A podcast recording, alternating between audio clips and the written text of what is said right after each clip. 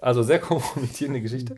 Ähm, ich habe ähm, ähm, bei einer Suche nach Büchern, weil ich mache die ganze Zeit, wir machen dauernd Konzepte und ich gucke mir dauernd Sachen an, ich gucke, ich, ich lande auf, auf jeglichen Schrottseiten, ja, weil ich immer Bilder suche und dann gehe ich auf die Seite und so weiter. Und da sind Bücher und da war tatsächlich irgendwas, ähm, Gott, was war das?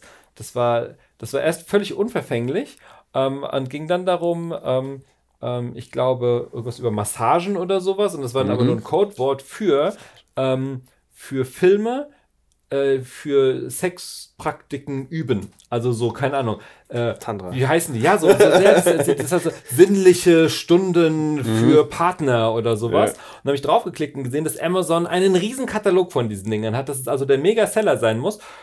Ja, aber das war natürlich dann mit meinem eingeloggten Amazon-Account und äh, ab dann hat Amazon mir natürlich sehr viele Vorschläge in die Richtung gemacht und gesagt, das könnte sie auch interessieren. Und mhm. da dachte ich mir so, okay, vielleicht doch Cookies löschen, wie du gesagt mhm. hast. Das ging mir neulich so.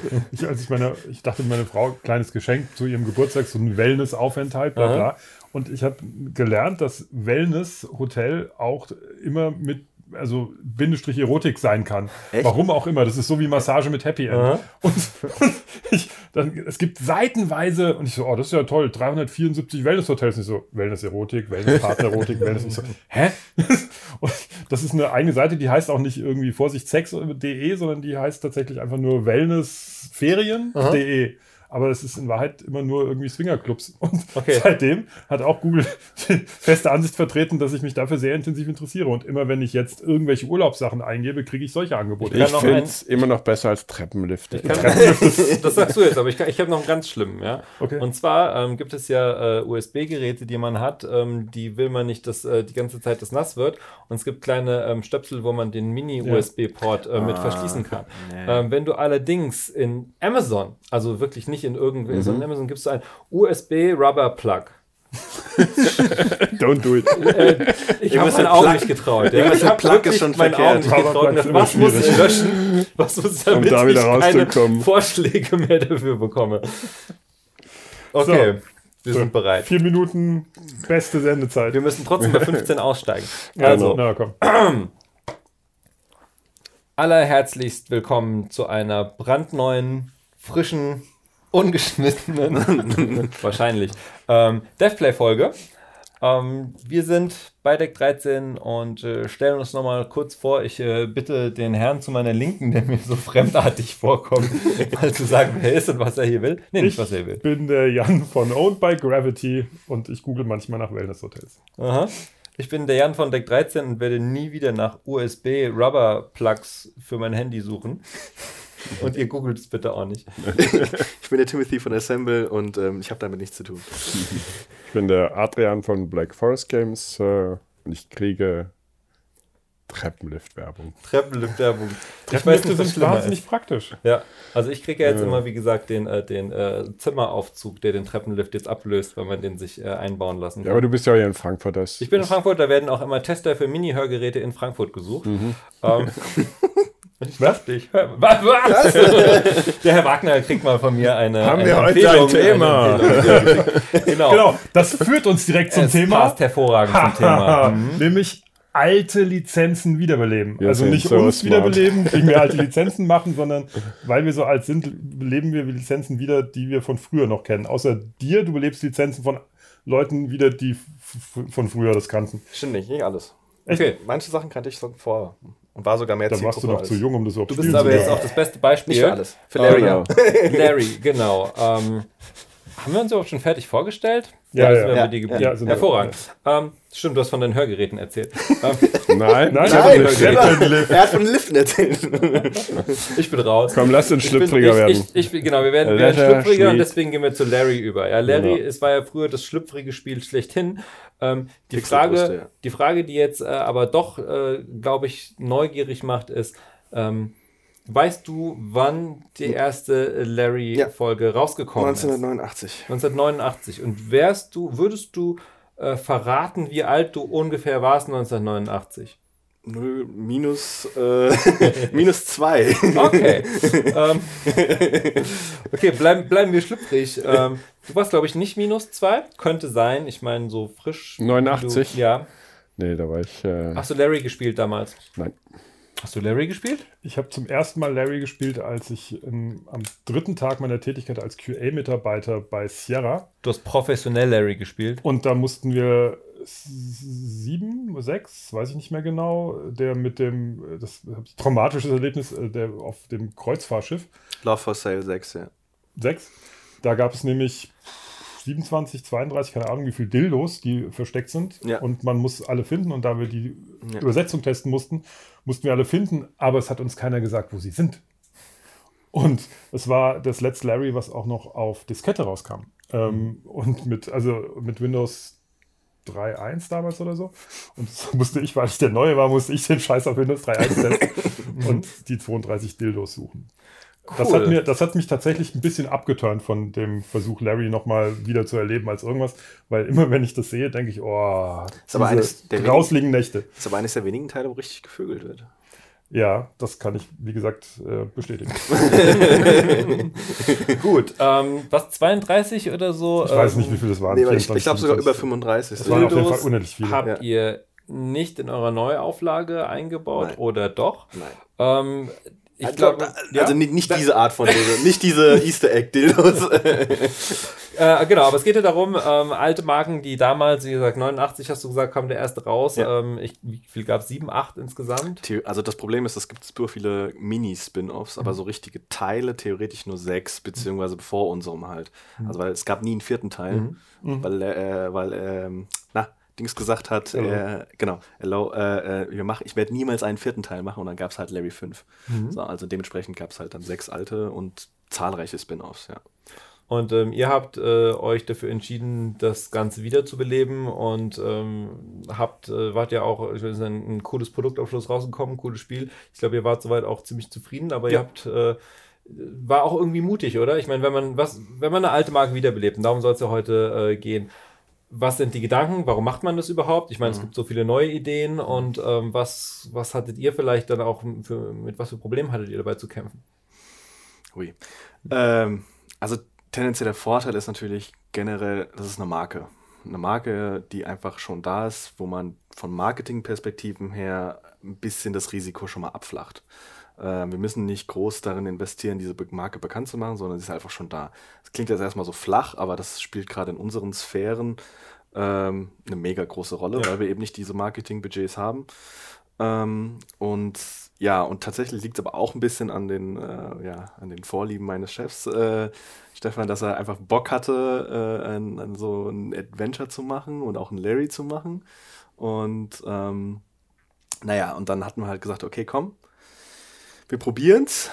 Ähm, haben das Ding lizenziert und ähm, ja, tatsächlich viele Probleme bis zum Release.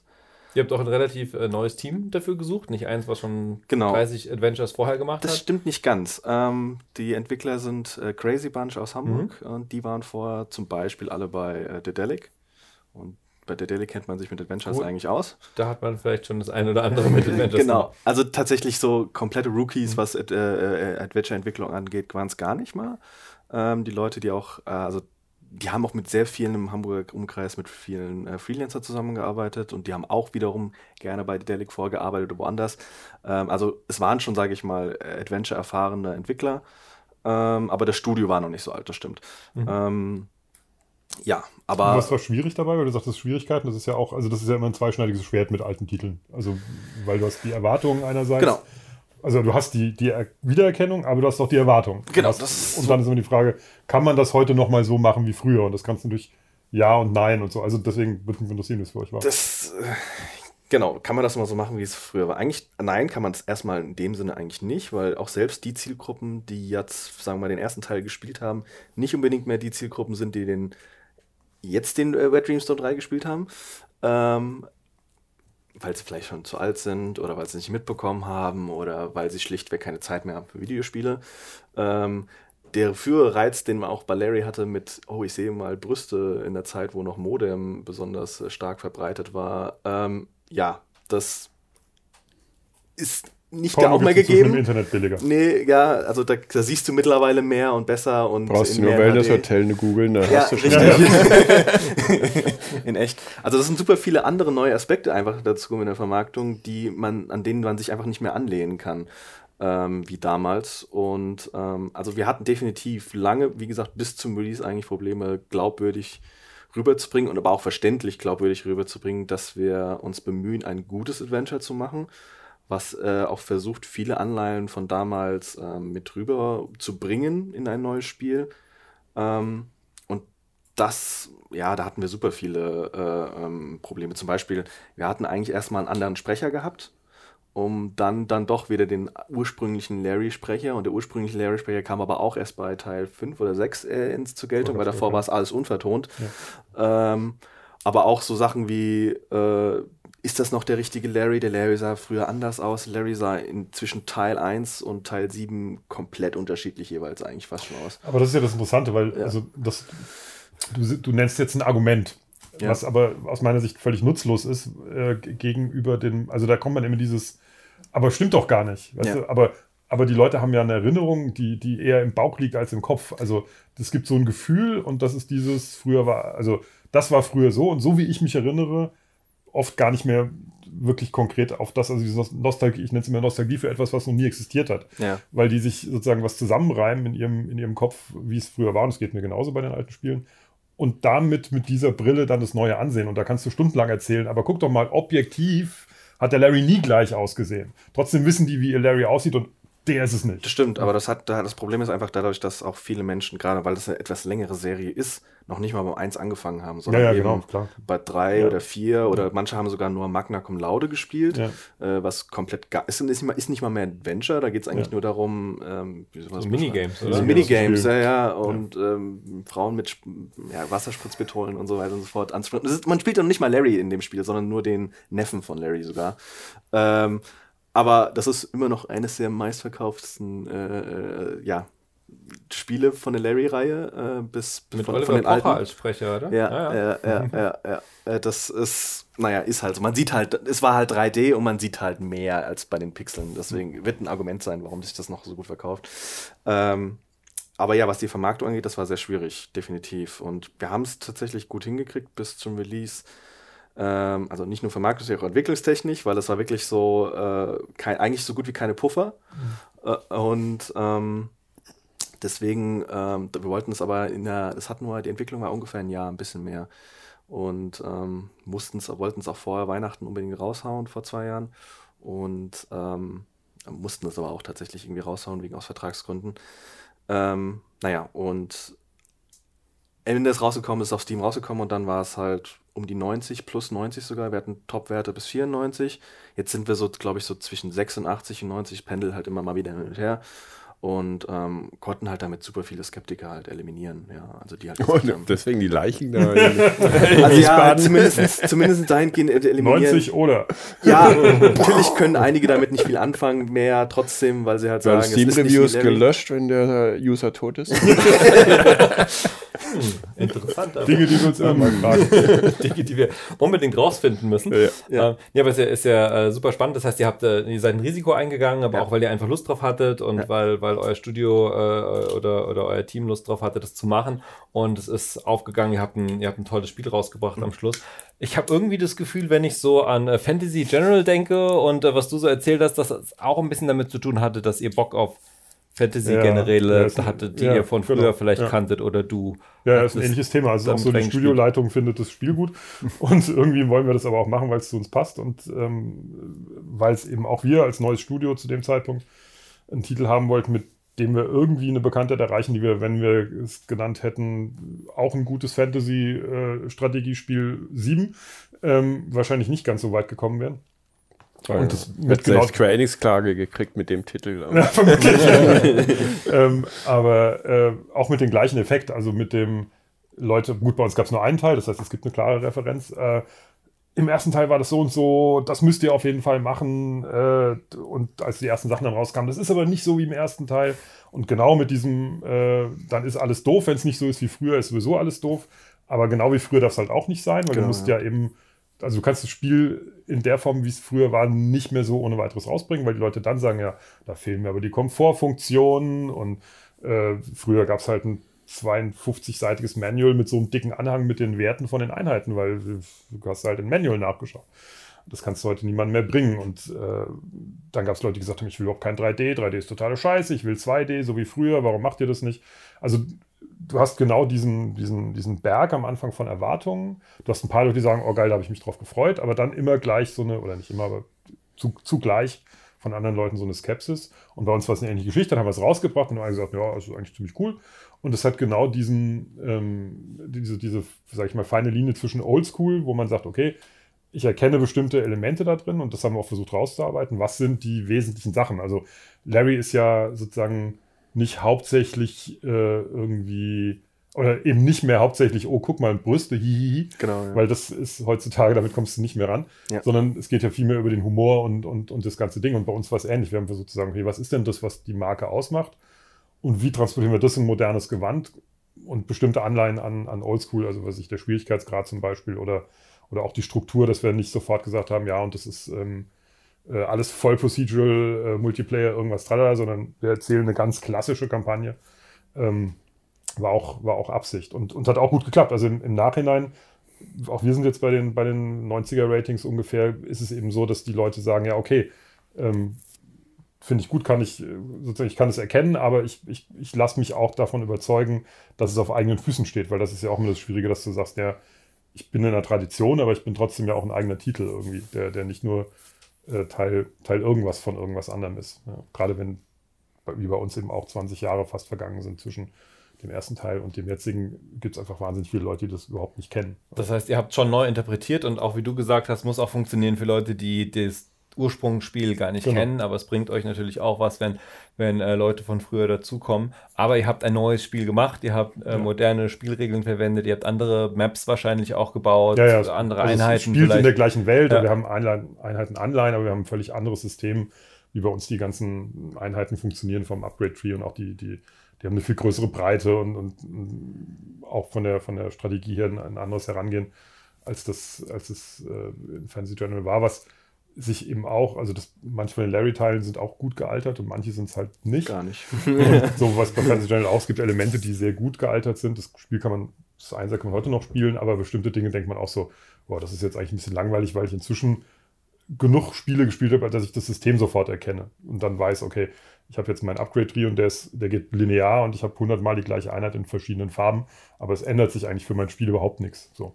Und das war früher ganz anders, als ich das erstmal gespielt habe. Ich gesagt, oh, eine neue Einheit, voll geil. Guck mal, die sieht jetzt voll anders aus. Und was kann die denn jetzt? Ach so, die kann nicht was anderes. Na gut, die hat plus zwei Angriffe.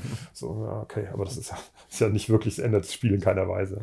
Aber ähm, das ist ja, das ist ja eine Art, was neu zu machen, ähm, wirklich ähm, sich damit zu beschäftigen, die Regeln äh, anzupassen. Aber dann gibt es ja noch eine andere Art von Remakes, was zum Beispiel äh, Monkey Island gemacht hat, die das, das eins zu eins das Spiel genommen haben, neue Grafik draufgesetzt Gut. haben und geguckt haben, dass HD. es auf neuen Rechnern läuft. Ihr macht ja mit Destroy All Humans auch ein bisschen was in der Richtung, ihr nehmt eigentlich die gleiche Welt, wie sie schon war und macht eine Aber eigentlich ist es ein komplettes Remake. also Wir ändern, wirklich äh, eins zu eins in, in dem, im Content, nur ihr macht das, ihr macht das ja, im Prinzip neue Art und Weise. schon. Also, wir nehmen im Prinzip komplett Audio ist das gleiche. Ja, und hast du schon Präzision. Die Level sind die gleichen. Das Spiel ist komplett neu gemacht. Jedes Asset wird neu äh, angefasst. Aber du hast dadurch, dass du allein schon die gleiche Story hast, gleichen äh, Audio, hast du da schon sehr viel streng vorgegeben. Wir haben so ein bisschen Gameplay-Elemente, ein bisschen Level-Design, ähm, Missionen angepasst, was, wie du sagst, heute einfach nicht mehr geht, ja, ähm, weil du sagst, okay, ist super boring, ja, dass du eben Sachen reinbaust. Ähm, klar, die Grafik ist natürlich komplett äh, neu, aber ansonsten ist schon schon ein Remake, ja. Also das gleiche Spiel nochmal, du läufst durch die Stadt, wirst sehen, oh, guck mal, die Tankstelle, da war die früher, ja, ein paar Gebäude vielleicht mal versetzt, weil das Leveldesign anders macht, aber schon ein Remake. Aber das heißt, ihr habt es schon angepasst, wo ihr gesagt habt, da ist es einfach nicht mehr zeitgemäß. Also nehmen wir mal dieses Monkey Island Beispiel, da kannst du ja wirklich den Slider nehmen und kannst, glaube ich, im Spiel sogar in den Pixel-Modus umschalten Mhm. und in den, in den neuen Grafikmodus an der gleichen Stelle. So extrem ist es bei euch nicht. Würde, glaube ich, nicht komplett funktionieren. Aber wenn du sagst, die Sprache ist die gleiche, dann merkt man ja schon, das heißt, alles, was passiert, ist ja eigentlich wirklich dann direkt Genau. das, was im Original passiert. Das Spiel hat auch Cutscenes, glaube Mhm. ich, einige. Ne? Das heißt, auch da habt ihr wirklich eine Neuauflage der Filmsequenzen gemacht mit der gleichen Sprache. Genau, komplett neu gemacht, aber immer das gleiche Audio. Also ein paar minimale Dinge, wo wir angepasst haben, für, für Leveldesign gebraucht haben, wo wir neue Aufnahmen gemacht haben, die werden jetzt die englischen haben wir, glaube ich, gerade letzte Woche gemacht, ja, und äh, mit Originalsprechern wieder, äh, die mittlerweile ganz schön teuer sind. äh, nächste Woche es gibt noch eine deutsche Sprachausgabe, da machen wir nächste Woche Aufnahmen äh, hier in Offenbach. Mhm. Also, wer weiß, nächste Woche. Das war vor drei Wochen vielleicht.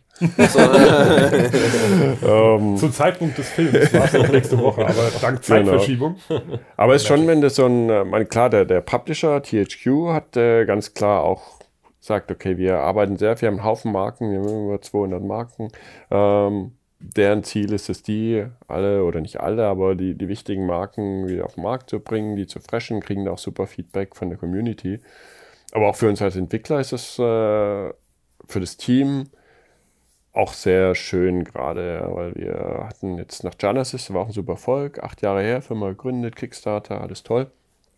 Und dann hatten wir Rockstar mal was, während Fate Silence haben andere ähm, Projekte, die wir eben Auftragarbeit gemacht haben, die alle einfach so von der Emotion her sehr schwierig waren. Ja, das Spiel ranzubringen. Rockstar war viel zu früh in Early Access, Fate to Silence eigentlich zu früh im Early Access. Du arbeitest, Leute kennen die IP nicht und dann hast du kein, auch vorher kein Marketing-Hype gehabt. Das heißt, jeder, der es anschaut, kriegt immer die kritischen Dinge. Du hast einen Haufen negativen Feedback bekommen.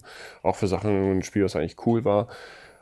Und jetzt haben wir dieses Demo rausgebracht letztes Jahr und kriegst du auf einmal überall, oh, wie geil, wie toll und da ist es wieder und ja, mein Lieblingsspiel von früher in den USA war Destroy Humans ein Riesenthema. In Deutschland glaube ich gar nicht mal so. Ähm, und das haben wir als Team echt mal gebraucht. Es echt mal gebraucht, jetzt mal sowas zu bringen, wo die Leute einfach total drauf abfahren. Und, äh, und das, das ist halt schön, jetzt mal so rein, mal ganz weg von diesen faktischen Punkten.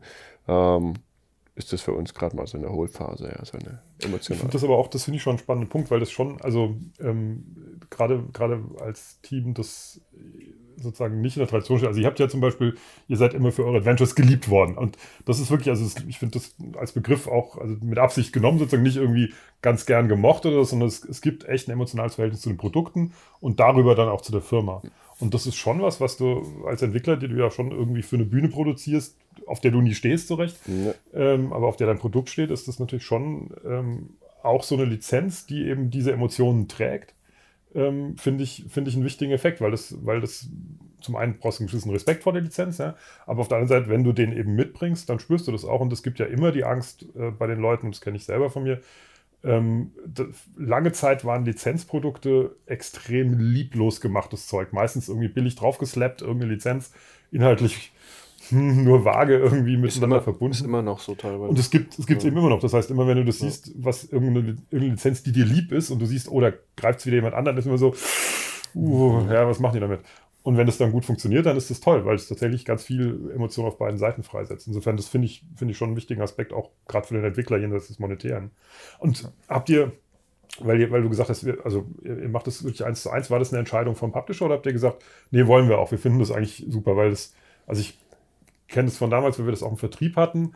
Und das war ja schon, das war ein lustiges Knallspiel mhm. irgendwie, mit einem Humor, der in Deutschland damals noch ein bisschen gewöhnungsbedürftig war. Ähm, aber äh, die, also halt ein richtig klassisches Konsolen-Ballererlebnis eigentlich erstmal mit halt ziemlich coolem Umfeld. Ähm, und mich juckt es dann immer in den Fingern zu sagen, ja, und das können wir noch irgendwie besser machen, und hier können wir noch dieses. Und dann ja. Also das ist, äh, dies, da die Geschichte ist eigentlich die, dass äh, THQ gewollt hat, dass wir praktisch schon HD-Version machen. Ne? Mhm. Und wir haben gesagt, ah komm, lass uns das komplett neu aufbauen, ja, die, wenn du da alles neu polished, das ist eigentlich super stressig und es braucht auch ein bisschen Polish vom Gameplay. Ähm, lass uns das komplett neu aufbauen. Das war ein bisschen Überzeugungsarbeit, ja, weil das natürlich auch ein bisschen teurer ist, aber am Schluss haben sie gesagt, okay, mach das. Ja.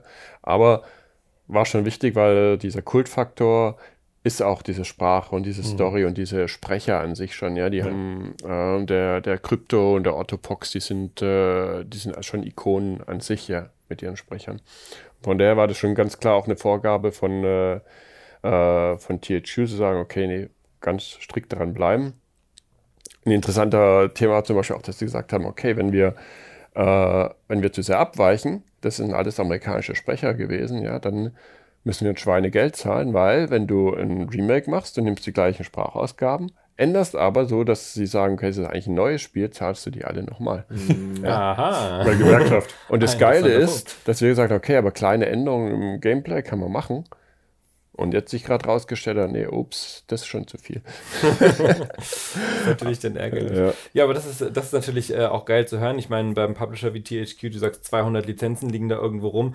Die haben die nicht umsonst gekauft, sondern weil, wie wir gerade gehört haben, ähm, äh, die haben Fans, die haben Leute, die sich wünschen, dass es zurückkommt. Wenn man es dann ordentlich macht, sodass die Leute auch das kriegen, was sie, was sie wollen, es ist cool. Bei Larry gab es Ups und Downs und ich glaube, ihr habt wieder ein, ein cooles, cooles Highlight geliefert.